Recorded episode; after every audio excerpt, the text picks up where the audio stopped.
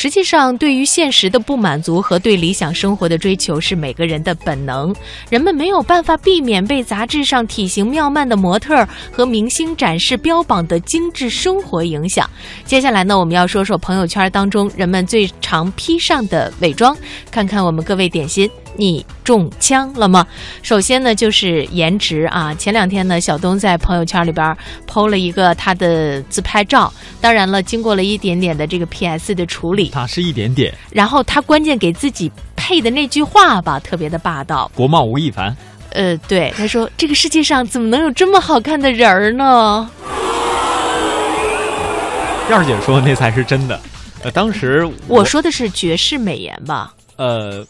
绝绝世美颜，对我说：“哎呦，真的是绝世美颜。”呃，我也记不清了。就是首先我放这张照片哈，是我一个朋友看到我的证件照之后帮我 P 的，呃，P 的那个脸哦，哎呦，我觉得我们家以后花盆的地都能我自己亲自耕了，呃，而且呢，他还把我这个眼睛啊 P 的豁大豁大的。然后我就没办法呢，我我就呃说，哎呀，世界上怎么能有这么美丽的人？结果就惊起了燕儿姐以及我其他好朋友们的惊鸿一瞥啊！如果各位感兴趣的话，下了节目不妨我也分享到微博上，让各位来瞻仰一下，晚上回家避避邪什么的。其实用图片编辑器打开最新的自片呃自拍照，轻轻点击滤镜和牙齿美白，只要几秒钟，照片里的你呢就会变得更迷人。按下发送键，朋友们就会看到这张完美的照片，并且纷纷为你点赞。痴迷朋友圈的你，或许对这个套路再熟悉不过。这正是人们沉迷社交媒体的原因。与现实相比，它能够轻而易举地消除你所有的瑕疵，比方说你脸上的小痘痘啊，再比方说你的眼睛不够大呀，再比方说皮肤不够那么剔透啊，等等这样一些。大多数人是不会拒绝这些小小的不真实，人性如此啊，谁都希望可以变得更好。既然一见就能做到，何乐而不为呢？所以正因为如此，你在社交媒体上看到的照片真实性往往要打些折扣了。没错，为了显得更加独特，人们多少会做一些小手脚。对，经常有朋友圈或者微博里的朋友问我说：“哎，这一周小东你都没有动静，你干嘛去了？”嗯，我这一周都 P 图呢，要发什么的？哦，这个 P 图看来是要 P 出一个什么样的？主要是比较费时费力，就一方面要给自己增强安全感。大家拿到照片的时候，刚才那个可能是玩笑话啊，但真的希望能给各位也增加点安全感。呃，我觉得现在很多的女孩会有这样的情况，就是比方说拍照啊、摆姿势啊等等这样一些，大概就拍了有半个小时，然后呢 P 图还花了两个小时的时间，这一算下来三四个小时时间过去了，哎，最后才发了一张照片。嗯，还真是。还有呢，就是人际关系，没有谁会在朋友圈上传跟别人吵架的样子，或者是与不上道的朋友一起丢脸的丑照。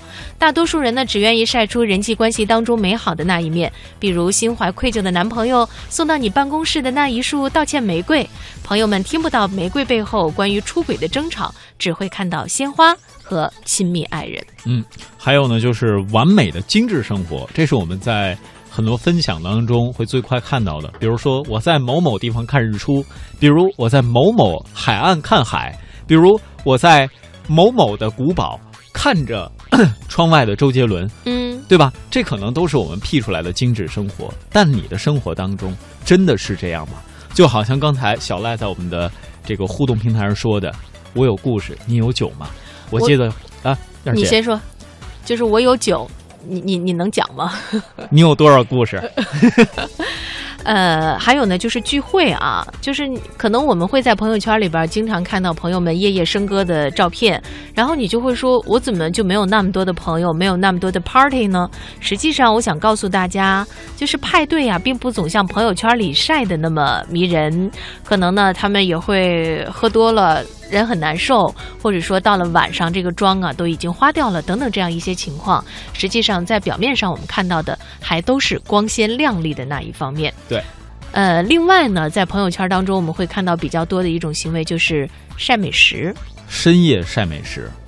呃，现在我觉得有这样的一种情况，就是吃饭的时候吧，这一道菜上来，是第一个伸向它的不是筷子。嗯，而是手机。嗯，我我我想第一时间我趁热先尝尝，会被所有的朋友阻止。哎，等一下，燕子，我先拍张照。等他们全拍完了，菜早就凉了。我最近发现我的朋友圈就是我的朋友群当中，嗯，已经改变了这种情况。他们怎么样？先伸手，都别动，谁也别动筷子，我先拍一张。先拿先拿手先挡住。哎呦，就这个时候，我总觉得享受美食的过程，我们是不是可以更加的心无旁骛一点啊？嗯哼，呃，另外呢，就是要蛋糕还是要蔬果？现在呢，大家都很提倡这种健康的生活方式。然后你拍了一个蛋糕，和你拍了一个健康的蔬果之间，你说你会倾向于把哪个发到朋友圈里呢？哎宣扬一下自己很健康的生活方式。是啊，嗯，但同时呢，也是宣扬一下自己对于甜品的这种品味。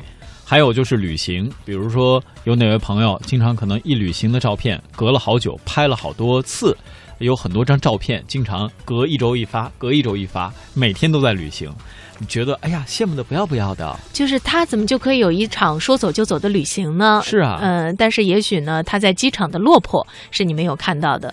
另外呢，就是健身。实际上说到这个呀，我们有一位同事。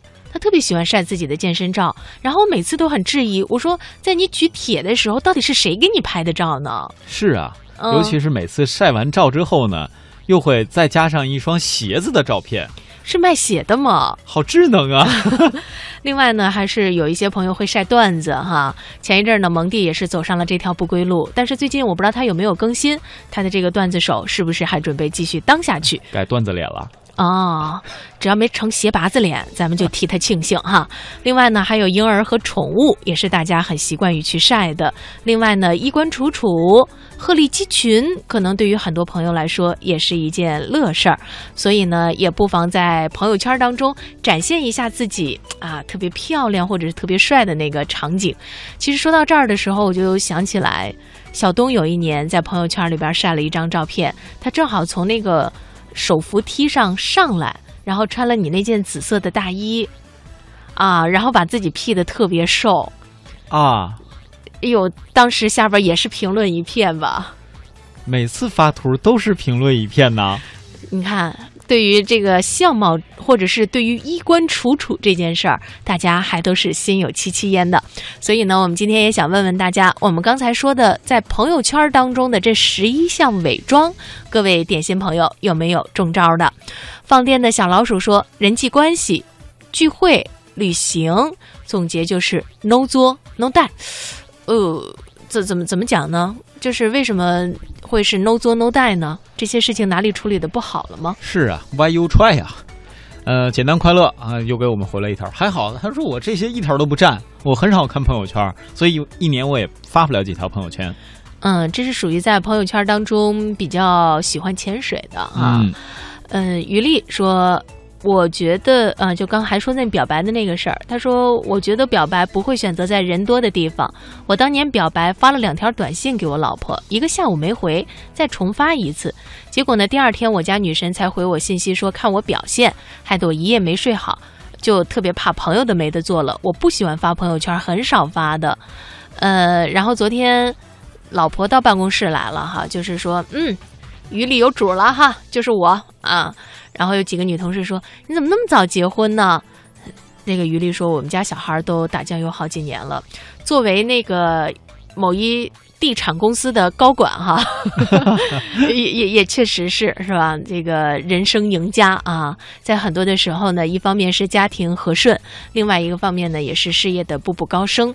我们发现呀、爱情的和美对于事业的促进，实际上还是力度很大的。是，哎呀，当然我也发现哈、咱们大部分现在互动的听众朋友都很少发朋友圈儿，嗯，是不是也证明我们可能平时认识的人没有那么多？所以想请教一下各位，假如你需要刷存在感的话，你会怎么做？你为什么要刷存在感呢？嗯，呃，这两个话题呢，都可以跟我们来聊聊看哈，如何让别人更多的来认识你，或者是说在朋友圈当中，你有没有刚才我们所提到的十一项伪装？